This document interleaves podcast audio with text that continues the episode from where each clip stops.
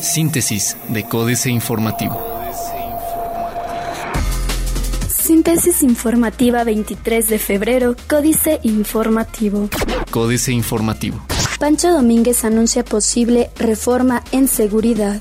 Francisco Domínguez Servién, gobernador del estado de Querétaro, anunció que en dos semanas podría presentar una iniciativa de ley al Congreso local de la 58 legislatura en la que se establezca que la seguridad pública será un sistema que obligue a los municipios y estado a trabajar de manera conjunta para garantizar la tranquilidad de los queretanos.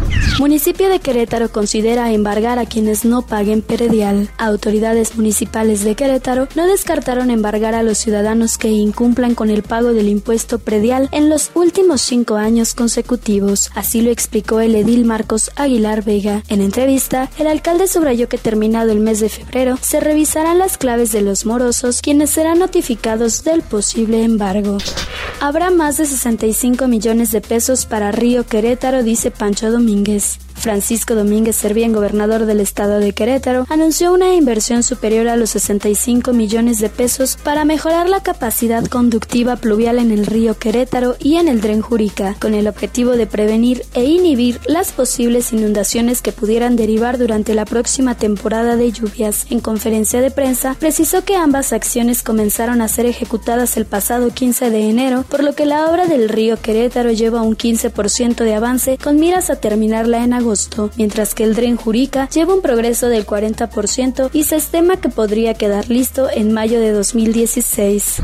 Se aplicará todo el peso de la ley contra quien cometa actos ilícitos en la capital, dice Marcos Aguilar. Se aplicará todo el peso de la ley para los delincuentes que cometan actos ilícitos en la capital, independientemente de su lugar de origen, así lo informó el alcalde de la ciudad, Marcos Aguilar Vega. Lo anterior, tras darse a conocer la detención de tres personas de origen colombiano que se dedican dedicaban a robar casas en el sur de la ciudad.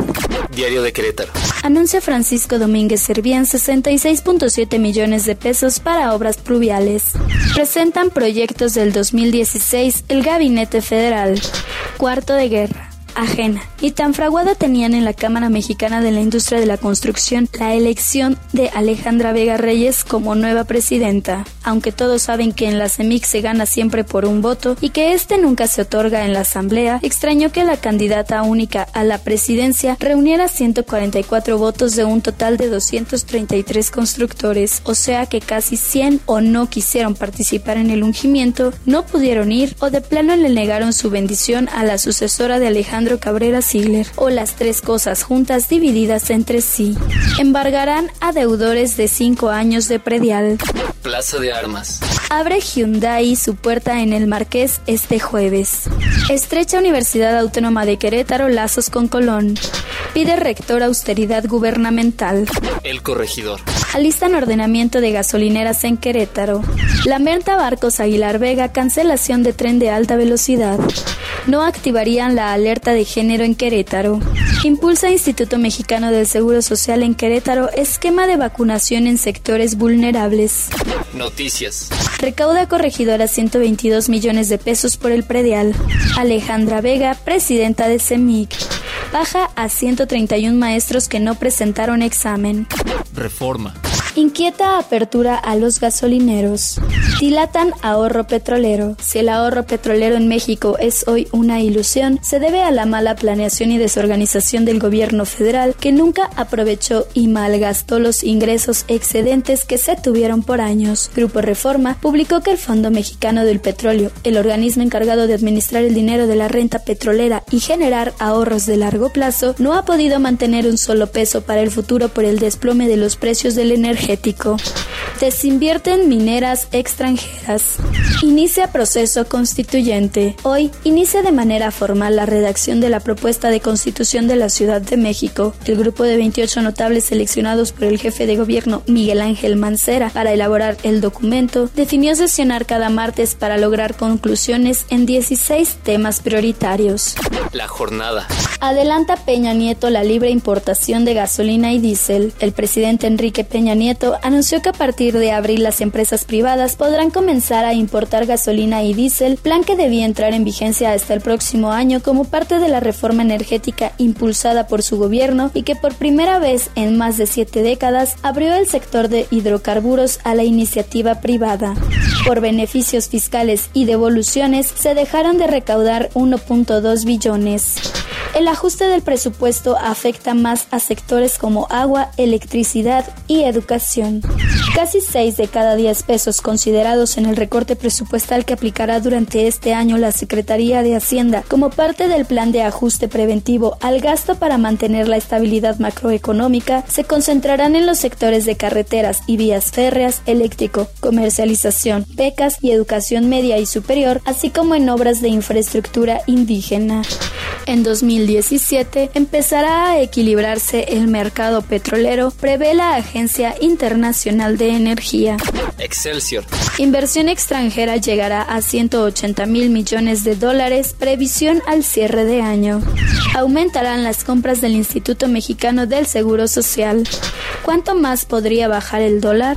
Ingeniero mexicano crea estación de recarga inalámbrica para bicicletas. La agencia informativa del Consejo Nacional de Ciencia y Tecnología dio a conocer que un ingeniero mexicano desarrolló la primera estación de recarga totalmente inalámbrica para bicicletas eléctricas. Michael Hernández decidió llevar a cabo su proyecto debido al incremento en la demanda de este medio de transporte, por lo que realizó esta innovación en la empresa francesa EasyBike, donde se desempeña como doctor ingeniero de electrónica de potencial. Internacional. Van tras publicista de Dilma, Lula y Chávez. Bolivia. El no mantiene su ventaja pero el sí gana terreno, según actas del Tribunal Supremo Electoral. Acepta Siria condiciones para tregua. Chile busca restablecer relaciones diplomáticas con Bolivia. Otros medios. Lanzan en Gran Bretaña un periódico nacional que se leerá en 30 minutos. Lo bueno, lo malo y lo feo de los nuevos smartphones de LG, Samsung y Sony. Refuerza IBM su estrategia en la nube. Facebook y Huawei apoyan a Apple en disputa contra la FBI. Financieras. Dinero.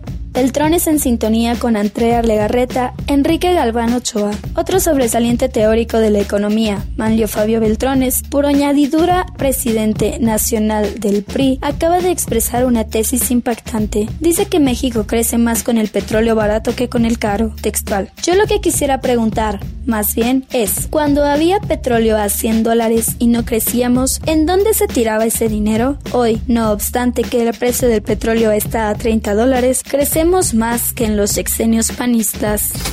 México S.A. Pasta de conchos, una década. Carlos Fernández Vega. El pasado viernes se cumplió una década del homicidio industrial cometido por Grupo México de Germán Larrea en la mina Pasta de Conchos Coahuila, en la que murieron 65 trabajadores. 10 años de impunidad garantizada para el llamado zar del cobre, a lo largo de los cuales gobierno y empresario han pretextado hasta lo inimaginable para evitar el rescate de los cuerpos y el comienzo de una investigación sobre las causas reales de lo sucedido en la madrugada del 19 de febrero de 2016 en aquella zona carbonífera de la República.